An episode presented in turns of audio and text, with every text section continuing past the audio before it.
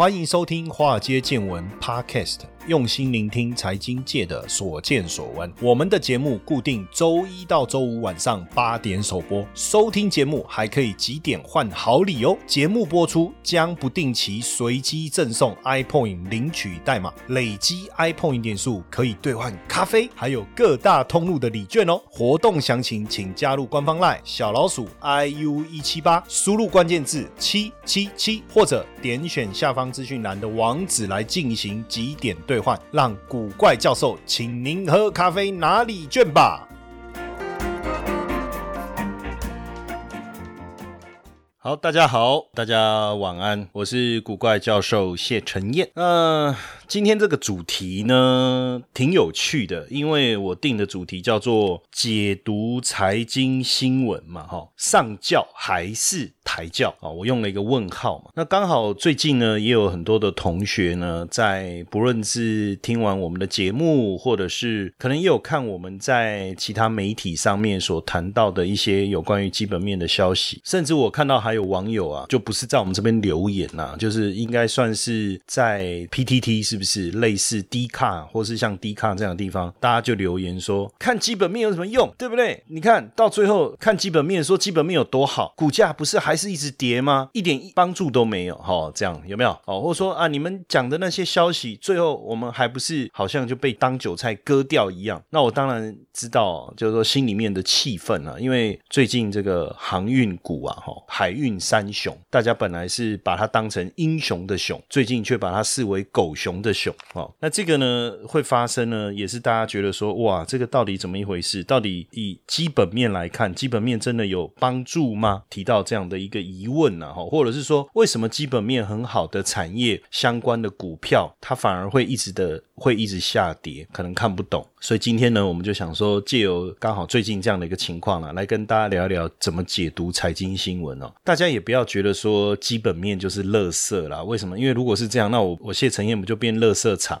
我们一天到晚都在讲基本面呐，我们跟大家聊的很多的东西都是 based on 基本面呐，那我不就是垃圾场的管理员，整天都在清垃圾？先跟各位讲一个很呃，其实很多年前的一个一篇文章哦，那这个文章里面就聊到一个故事哈，这一位呢，可能很多年轻朋友就不了解，也没有听过这个人，但是这个人在过去我们我算在资本市场已经比较久了，有二十几年了，算是很资深的了哈。那呃，很多市场的一些状况或一些故事啊，我们也了解比较多。这一位呢，叫做古董张。过去呢，他就是非常知名的一个呃，你可以讲叫股市问人啊，更简单讲就是炒手或是市场的主力。那他在很多年前他也就爆料，因为他因为炒股的案子啊被关了嘛，哈，被判刑。那他出狱以后呢，他就开始爆料哦，他就爆很多的料。他说很多媒体呢，可能跟一些记者啦，吼，或者是说分析师啦，吼，或是一些投顾老师啊，甚至还有跟基金呢，他们是一起合作。来坑杀散户，当然，呃，我们没有指任何人，所以大家也不要对号入座。我们也不是在讲一个普遍的现象，但是确实有没有这样的一个情形，我要跟跟大家讲，确实哦，确实会有一些这样的情况出现。过去有，现在也还在存在，甚至我们可以讲这个 ing 啊，它就是一个进行式。那当然，大家会觉得说，那这个跟教育程度是不是有关？跟你在市场的这个时间的这个长短是不是有关？实际上啊。呃，我觉得我们讲这些炒手也好哈，或者是这些做手也好，他对市场其实非常非常的了解，所以他一定会有一些共犯结构。这些共犯结构包含了哪些些人？包含大股东，因为他就是在整个市场的核心，他最清楚这整个市场的一个状况，所以呢，这可能本身就由他们开始配合，比如说大股东主力他要炒股票，那请问一下。股票要怎么样会涨？一定要有这个做手的帮忙，一起把这个股票买进来，甚至把它锁住。可是问题是，呃，要找谁来买呢？还有一个呢，主力也好，做手也好，他买完以后总是要把股票卖掉啊。那这个时候要用什么方式才能把股票卖掉？那当然势必就要有一些讯息的一个散布啊，来做配合啊。当然你说这当中可能就有要必须啊，透过网络媒体也好，电视媒体也好，甚至要有人气。的一些指标的这些，我们要讲网红吗？现在可能是透过一些网红，或者是说有一些投顾老师哈，甚至有一些明星基金经理人也曾经配合这种所谓股票的炒作哦，甚至已经被抓到的案例也非常非常的多。那所以呢，你就会发现说，如果我们要去看这些财经讯息，你会觉得说，那我们是不是等于看到这些利多，我们再去买这些股票，然后到最后我们不是就沦为被就是抬轿的抬轿的那个对象吗？哦，所以财经讯息的解读是不是一点帮助都没有？可是呢？实际上，我觉得这个只是一个片面的看法。在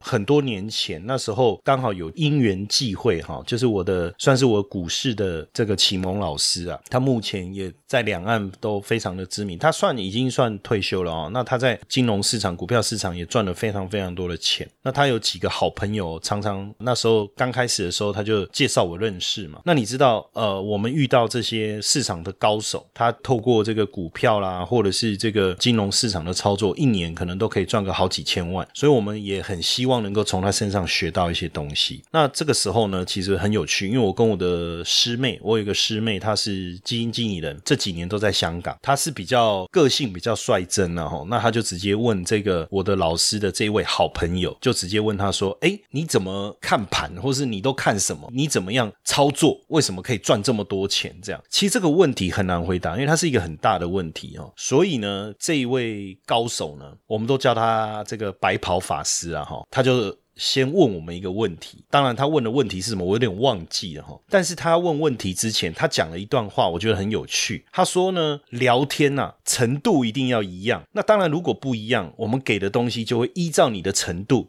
去给予你适合你的答案，所以呢，他的意思就是说，我们问了这个问题，可是他不知道我们的程度在哪里。通常你的问题已经可以反映你的程度了，对不对？好，所以他自然可以从你的程度去回答你的问题。但是因为我在市场也很长一段时间，我之前也在投信，也待过自营部，然后我这个师妹呢，也之前也就算是在法人圈也也有一定程度的经验，所以我们也很，他当然就很直接的问他这个问题。那这个时候呢，他并没有急着回答，他也没有急着。给我们答案，他反而反过来问我们问题，因为他的意思就是从你我问你这个问题，你给我的答案，我才知道我要怎么回答你。那当然就是他那时候问的问题，可能我们的答案还不错了。他我觉得，因为我他问什么我有点忘，因为太久。然后他才告诉我们说，其实他每天花最多时间做的事情是什么？就是看报纸，而且他不只看中文报纸，他也看英文报纸。那中文报纸当然能看的他就看，包括这个经济日报啦、工商时报、联合报。他说不是只看财经类的报纸哈，他基本上各类的报纸他都看，而且他说他什么都看，从头到尾都看，哦，整个报纸都看，哦，甚至他说他连广告啊什么真人的他都会看一下。然后呢，国外的报纸他也看。那我们就说，说那你看。那那这样子，你看 K 线吗？他说他不懂 K 线，他不懂什么技术指标的东西。那我们就觉得这样是不是有点在瞎糊弄呢？如果你不懂这些东技术面的东西，你怎么可能去靠交易一年赚好几千万？这个我们觉得不太能够理解，对不对？那他就说，因为他看这么多报纸，所以他最注重的是什么？他最注重的其实是讯息的解读。更简单来讲，就是我我们要谈的这个叫财经新闻。那为什么他说他很注重这个东西？他说有一年他在看报纸的过程中，有大量。的资讯，当然你不是所有的资讯你一定要全盘接收嘛，对不对？有些讯息你看到你有敏感度嘛，这个很重要，这个不重要，这个已经是事后的事情，不用管它。还是这个是事前的东西，他就在新闻当中啊，他就看到了一个讯息，就是巴菲特不是巴菲特，星巴克。哎，为什么要讲星巴克？突然扯到巴菲特，他就说他看到一个讯息，就是星星巴克。在大量的收购咖啡豆，他就看到这个这个讯息，诶，当然这个讯息可能大家都会看嘛，那他就很好奇，他就开始再去查看看相关的新闻讯息。我想问的是说，如果是大家第一时间你看到这个新闻，你会有什么样的解读嘛？对不对？你说啊，这么多人很爱喝咖啡哦，啊，是不是这样吗？还是哦，那星巴克的生意很好啊，买很多咖啡豆还是什么的，对不对？但是呢，这个时候呢，他就因为这个新闻讯息，他就去查阅了咖啡豆。相关的讯息，其中一个非常重要，是不是气象？他就跑去翻查了一些气象相关的一些讯息。资料跟新闻，他发现说有一些新闻里面已经在谈到未来的气候，就那一段时间的气候可能会影响到咖啡豆的收成，所以他推估呢，星巴克它除了生意很好，所以要大量增加咖啡豆的采购之外，是不是他们预期之后会因为气候的影响导致咖啡豆的短收啊，或是我们讲欠收啊？所以他们要预先去收购这些咖啡豆，来预防之后因为气候的影响导致这个咖啡豆收成产生问题。而且确实啊，他也发现说，哎，喝咖啡的人口是越来越多，他们的业绩也确实越来越好。哎，那这样到底怎么怎么办？如果你看到这个新闻，你会做什么？你去买星巴克的股价吗？其实他没有做这件事情。他既然跑去大量的买进咖啡豆的期货，他去做了这件事情。然后包括这个可可的期货，他就做了这件事情。他就说，因为他做了那一件事情，那一年他做的这个操作，帮他赚了两千多万。讲到这，那我要问你了，那请问讯息的解读、财经新闻的一个阅读重不重要？投资的魅力在于它能帮我们创造斜杠收入，但市面上的投资课程普遍都是理论教学，却缺少实物练习。台湾的海归操盘领航员招募计划启动喽！无论是否有经验，只要对交易有热情，现在将是你迈向顶尖操盘人的最好机会。除了谢承彦古怪教授亲自教授他十多年的实务经验外，还能和一群志同道合的伙伴们一起在投资这条路上努力成长。输入英文字母 VT 即可取得操盘领航员们使用的策略懒人包和线上说明会资讯哦。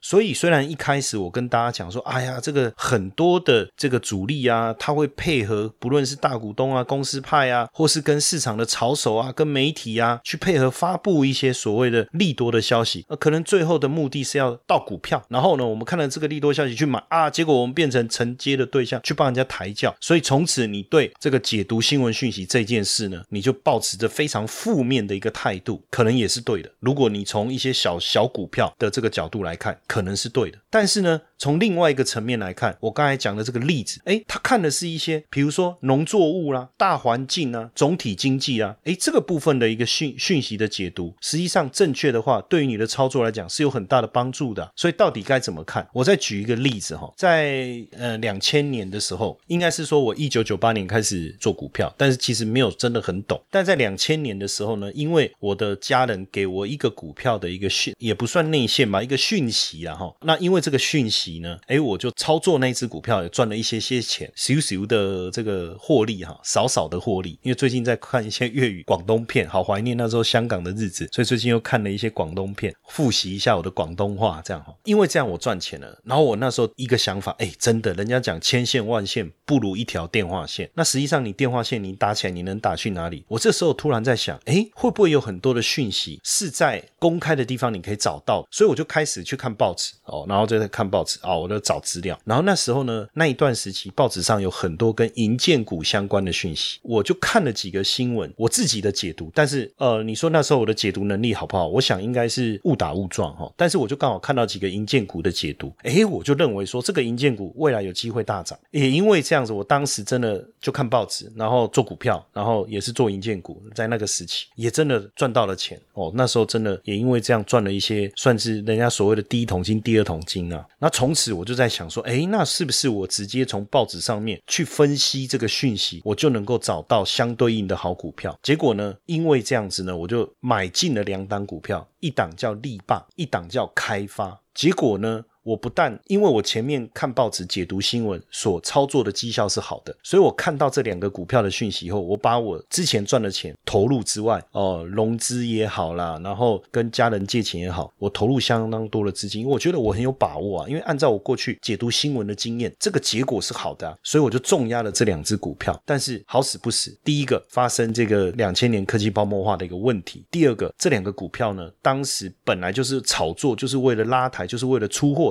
那我就成为那个被盗货的对象，五十几块买进，然后我后来卖出的时候已经变二十几块了。那所以呢，你说到底？听了这样子的例子，到底看消息是对还是不对？但我我我我觉得哈，你要先了解，就是说，在这一个股市丛林里面，有一些共犯结构，大股东他就是炒作的源头，他常常跟主力或者是法人配合，因为他有钱有股票，他可以锁单，他可以发布利多，他可以更改游戏规则，尤其是小型股，你更要注意这种可能产生的问题。还有一些所谓的投顾老师，但我要再澄清一点哈，不是投顾。老师就是坏的，也不是投顾老师就是有问题的。我们不要一竿子打翻一船人，因为很多投顾老师，我跟他们都非常好，他们非常专业哦，也不会跟着什么帮忙喊股票、帮主力抬轿。当然有一些可能少数的老鼠屎是这样。再来还有一些金主，金主提供资金，那让你们这些主力呢，或是业内的实户呢，我们所谓的外围，你要怎么样去锁筹码？你要怎么去拉抬股票？他提供你子弹。更可怕的事情是什么？主力进场放消息，股票大涨，散户跟进。可是不管怎么样，最后这个股票都要卖出去，利润是不是才能进口袋？那股票要倒给谁？既然有投信的基金配合炒作，当然我讲的这个是过去一些状况了。那现在是不是还有这样？我相信在我们法令越来越健全之下，是越来越不容易出出现哦。但是呢，这样的情形还是难免。会不断的一个出现，所以就会有可能你在看财经新闻的时候，你不小心你就踩到这种地雷，那这个怎么办？所以你要有判断的能力。所以大部分的财经新闻，我要跟大家讲，就是说这个消息出来的时候，股价确实一定已经反应。但是它是反映在初期，反映在中间，还是反映在最后？你要知道，所有媒体报道的讯息都是已经发生的事情，它不可能去报道一个还没有发生的。就好比说，我们现在在谈联准会要不要升息这件事，媒体不可能告诉你说，哦，明年几月几号联准会升息，不可能嘛？除非他是从未来坐时空机回到现在嘛，对不对？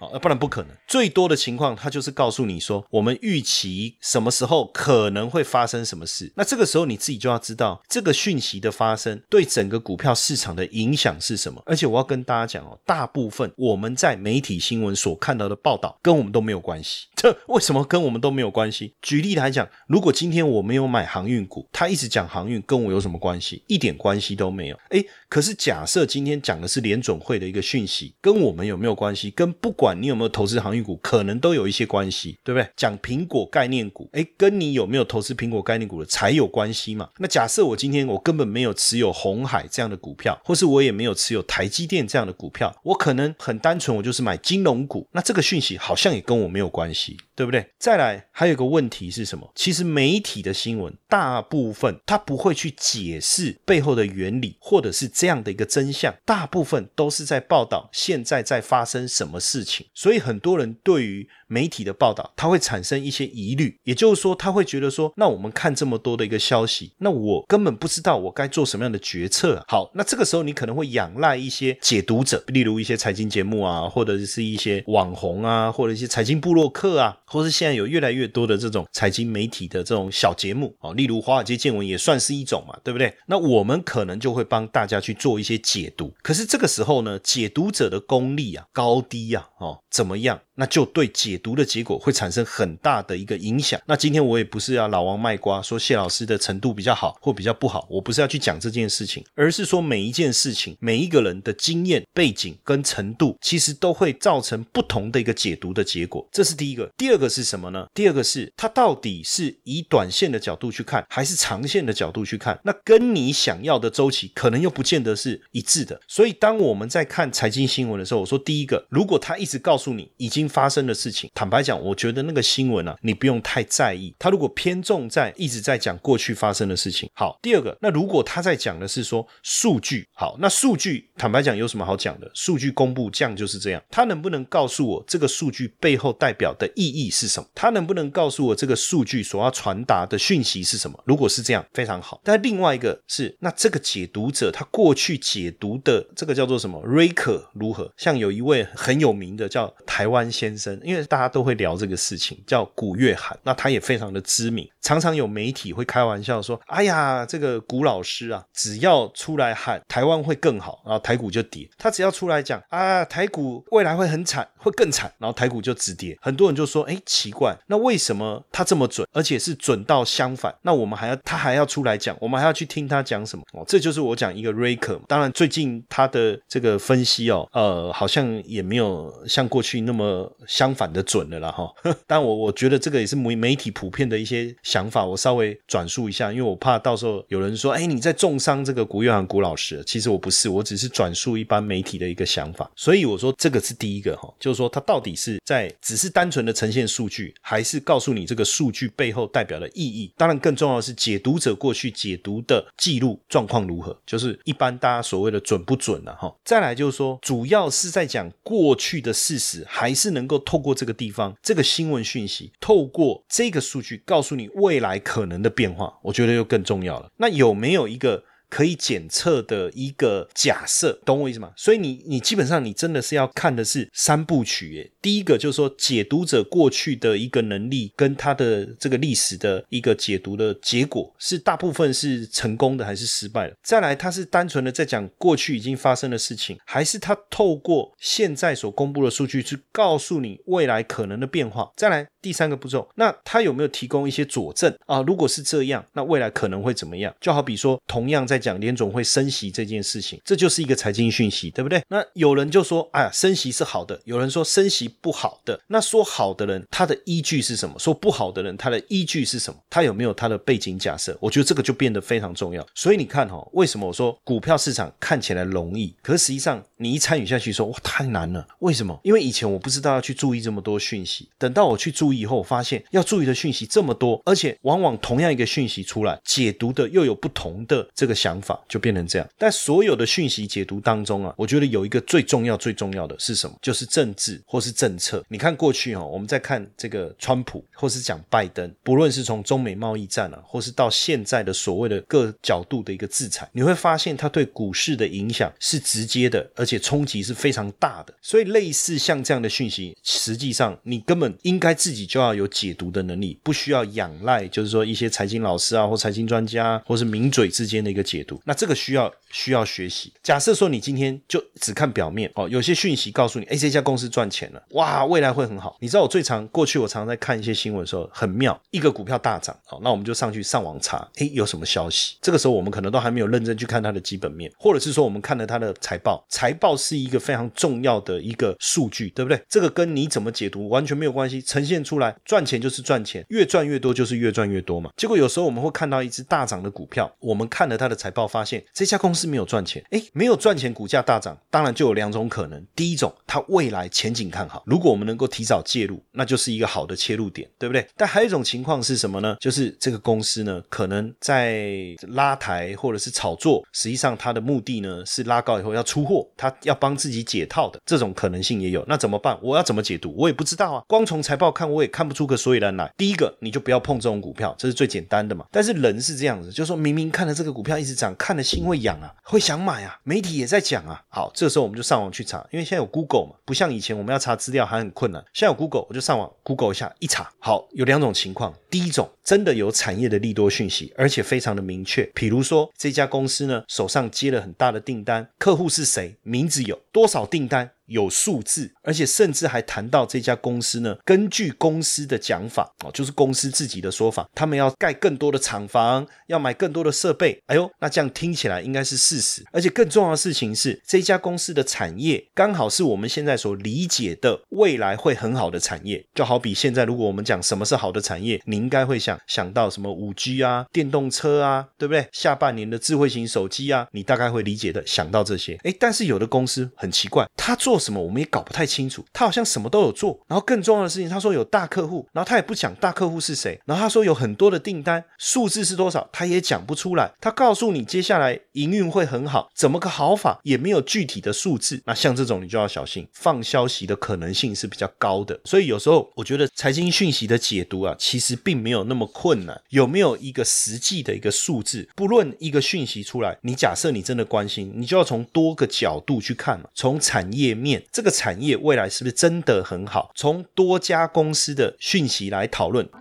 你时常听到“财富自由”这四个字，却不知道实际上该如何达成吗？每天上下班规律作息，是不是已经觉得疲惫不堪了呢？常说投资理财很重要，但是该从哪里开始入门呢？比特币投资，相信大家都有听过，但是却不知道该从何开始。因此呢，我们开设了一门比特币新手变行家，听名字就知道你是新手，也适合上课。除了有完整的基础策略课程两百分钟，还有一百分钟的实战直播，每个月可以让大家在线上和老师一同练习。另外，古怪教授还额外提供学员免费申请十 USDT 的奖学金。这么完善的课程，你还在等什么？课程原价六千六，现在五折优惠，只要三千三！立刻加入官方 LINE 小老鼠 iu 一七八，输入关键字 BTC，取得课程优惠资讯，还送你免费的比特币教学懒人包。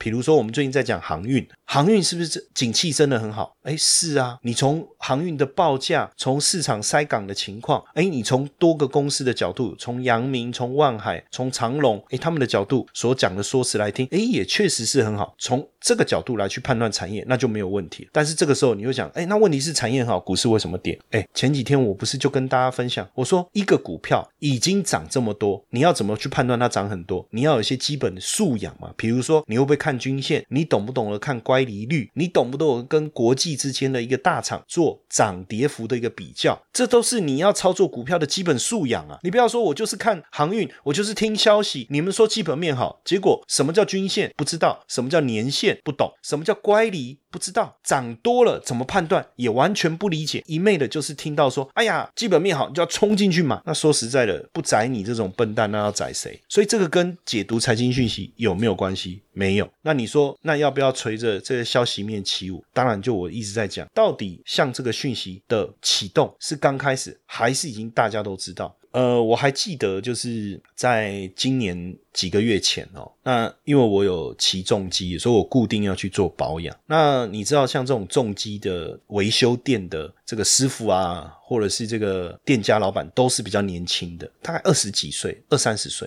那过去呢，就是我每次去保养的时候呢，他们也从来没有跟我多聊。结果呢，我想他们也不知道我是谁啦，哦，就是这样，就一般的客人这样。结果呢，没想到前几次我去，哎，突然他说，哎，谢老师，上次我在电视看到你，哎，我说，哎，是是是是是哦，我想说，哦哦，被认出来嘛，对不对？他说，而且那一天呢，我阿妈在看东升呐，我就跟他说，哎，那是我的客人呐，这个也还好嘛，就他认出我来。代表就是他开始有关注这些财经节目。好，更重要的事情是他突然问我说：“哎，老师，那这个你觉得这个阳明这一支股票怎么样？”我说：“你在问的是阳明山的风景怎么样？应该不是嘛？就是阳明海运这支股票，对不对？”他说：“对。”我说：“那你以前有玩股票没有？最近才刚开户。”我说：“那你呃，你会看财报吗？不太清楚。那你懂本一比吗？这什么？”他说：“本一比是什么？”那我说：“那你怎么会买这一支股票？”他说：“朋友介绍，他们说这个很好，这样子就这样子啊。”那你说这个？跟基本面好不好，会不会解读讯息有什么关系？没有关系嘛，完全就是顺着这个所谓的同财之间的一个消息的流通在买股票嘛，或是追逐新闻嘛，听一些小道消息嘛。可是我想问大，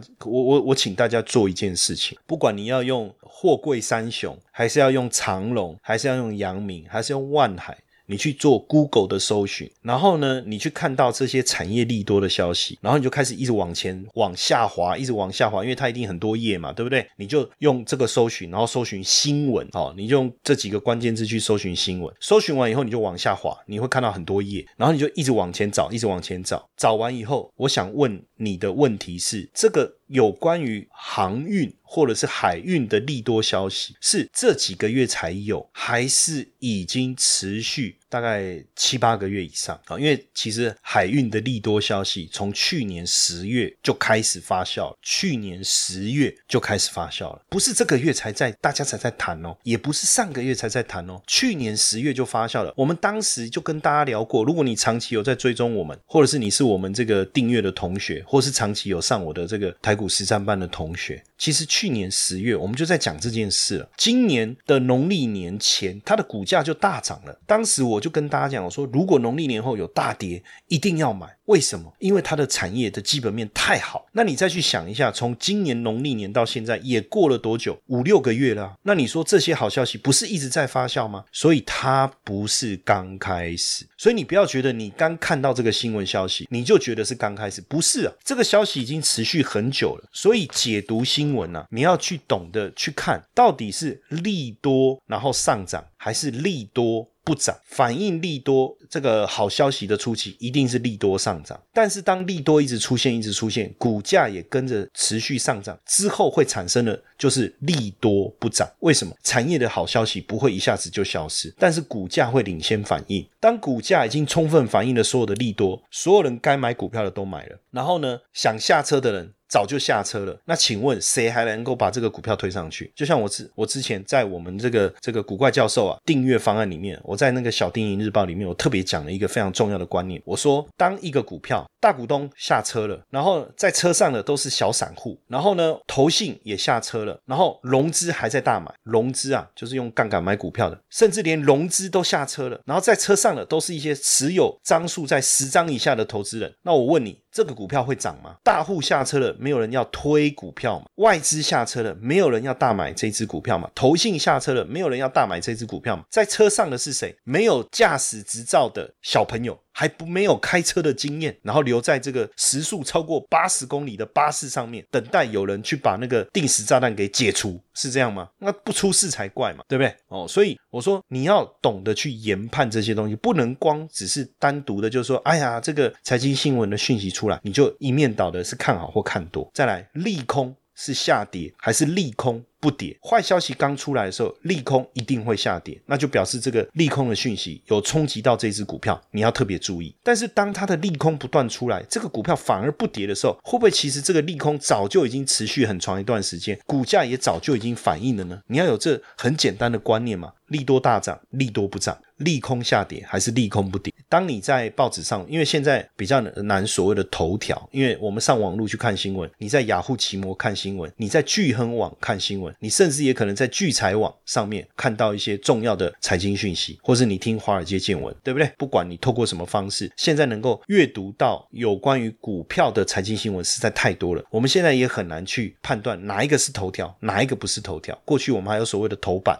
对不对？现在没有所谓的头版，那当然你可以透过关键字热搜的程度去理解大家对这件事情关注的程度。但是不管怎么样，假设你觉得这是一个热门的讯息，这是一个大家非常关注的一个讯息，第一个可信度有多少？哎，如果是由上市贵公司所发布的，那我觉得可信度很高，对不对？尤其是这个大型的公司有透过公司的讲出来的话，因为它毕竟有一个监督的机制嘛。第二个，这个资料呢，它的数据有没有精确度？有没有数据？还是都是一些模拟？两可含糊的这些概念或者是想法，再来你自己有没有一定程度的一些投资的经验？到底你要做的是短线操作，还是专门做波段，还是你要做价值投资？你要做所谓的纯股这样的一个思维？那不同的讯息对你就有不同的影响嘛，对不对？那你有没有一定解读的能力？我觉得这个也非常非常的重要啊！开个玩笑啊，前一段时间啊。海运股大涨啊，有公司只要有船的都涨啊，夸张到什么程度？货柜三雄没有问题，散装航运没有问题。好，结果呢？诶，既然东升的股价大涨啊，东升他说散装航运呢？什么散装航运？他根本没有在做运输啊，他做的是仓储啊，而且仓储收入多少？以去年来看，占它整体营收百分之三十一哦，其余大部分有很多是来自于贸易的这个这个零售的收入，就是它所谓的这个东升购物那个电商平台。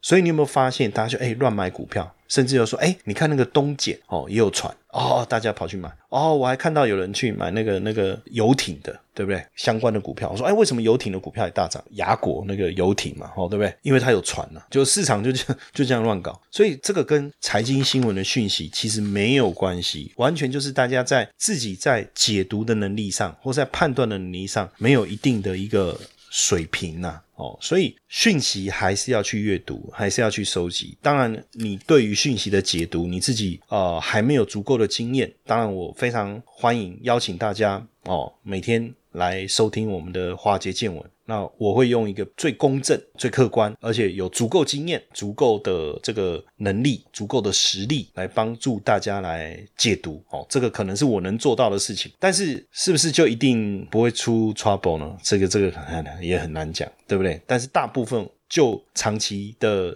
过去的这个例子来看呢，哦，其实解读的能力其实都还不错了。当然，我还是鼓励大家，就是说不要因为就是说一个讯息的一个误判，反而你应该要想办法的是再多花点时间去帮自己锻炼一下自己的基本功。我想对你的投资啊，或是理财啊，还是会很有帮助啦。我觉得理财这件事情没有办法，它就是一个很现实的。呃，当然你花时间，你不一定会成功。就像刘德华讲的，对不对？你不努力。你努力不一定会成功，但是你不努力一定会失败。有一部电影，忘了是哪一部电影，很帅的一个画面，有没有？努力不一定会成功，但不努力一定会失败。这样电影里面的一句对白，同样的在在投资这个领域也是一样啊。你努力的去学习，努力的去阅读，你不一定能真的赚到钱。听起来很沮丧，但是你不做这件事，那那肯定没有没有机会嘛。对不对？所以为什么你看像这个，我我们举巴菲特啊，你看他到现在这个年纪了，他还是大量的不断的一直在阅读各个上市公司、美国的这些上市公司的财务报表，哦，还有各种的这个新闻财经讯息。原因很简单呐，哎，报纸拿在那边，光打开啊，哎，Wall Street Journal，我以前去香港，我最喜欢就是去那个报摊买一份那个 Wall Street Journal。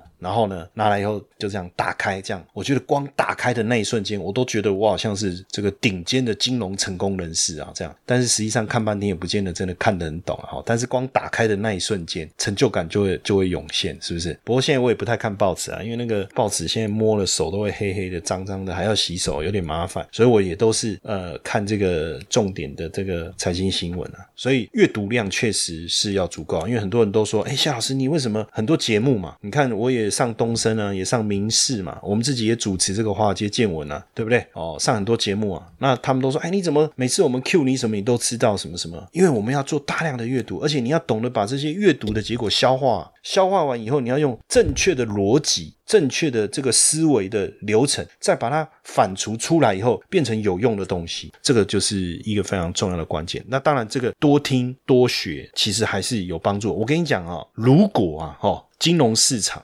股票市场也好，它这么容易啊，那大家都赚钱，谁要赔钱，对不对？你仔细去想这件事就好了，好不好？接下来就是我们今天的彩蛋时间，iPhone 领取代码 J 五三一八，活动详情呢，请到下方的说明栏观看。